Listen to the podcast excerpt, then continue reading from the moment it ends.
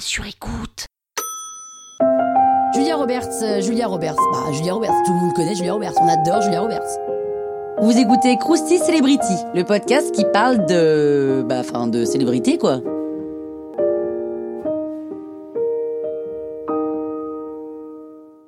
Julia Roberts est née le 28 octobre 1967 en Géorgie et elle remporte un Oscar pour son rôle dans Erin Brockovich en 2001. Bon, euh, pas directement. En fait, avant cette distinction, elle grandit dans une famille créative. Ses parents sont comédiens. Sauf qu'ils divorcent en 1971. Son frère et sa sœur sont déjà acteurs quand elle débarque, elle aussi, à New York pour tenter sa chance. En 1988, après quelques apparitions dans des séries de télé, elle a le rôle titre dans Mystic Pizza. Et puis elle est nommée aux Oscars dans la catégorie actrice de second rôle pour le film Steel Magnolias. Mais Julia ne reste pas longtemps en second rôle, hein. elle est cette fois nommée comme meilleure actrice pour le film mondialement connu et véritable phénomène qu'on adore tous et toutes, Pretty Woman, en 90. Elle n'a que 23 ans. Et là, c'est le succès complet, ce qui n'empêche pas de choisir quelques navets avant de renouer avec le succès en 97, le mariage de mon meilleur ami. Puis en 99, coup de foudre dans Notting Hill. Mais c'est en 2000 que Julia Roberts casse la baraque. Elle interprète une femme bimbo seule avec ses enfants qui lutte contre le port de fer. Erin Brockovich va être sa planche de salut. C'est là qu'elle remporte l'Oscar dont je parlais tout à l'heure.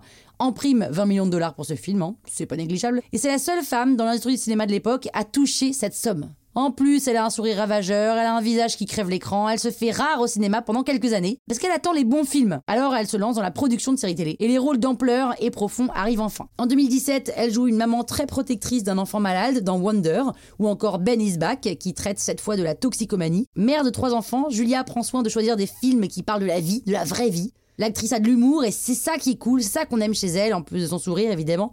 En 2017, elle parodie toute sa filmographie en 10 minutes pour un jeu télé. Et elle ose tout, elle pousse le trait de ses personnages, elle se moque d'elle-même. En plus, c'est une égérie. Des marques de parfums, de collants, comme Calzedonia par exemple.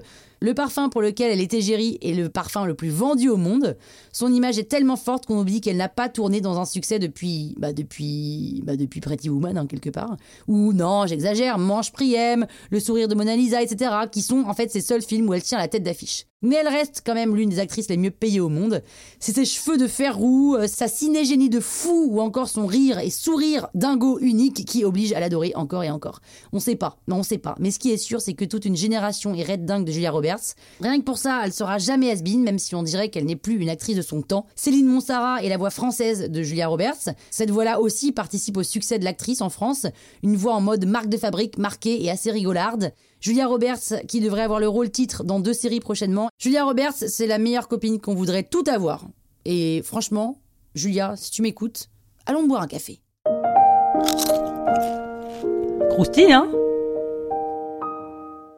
La toile sur écoute.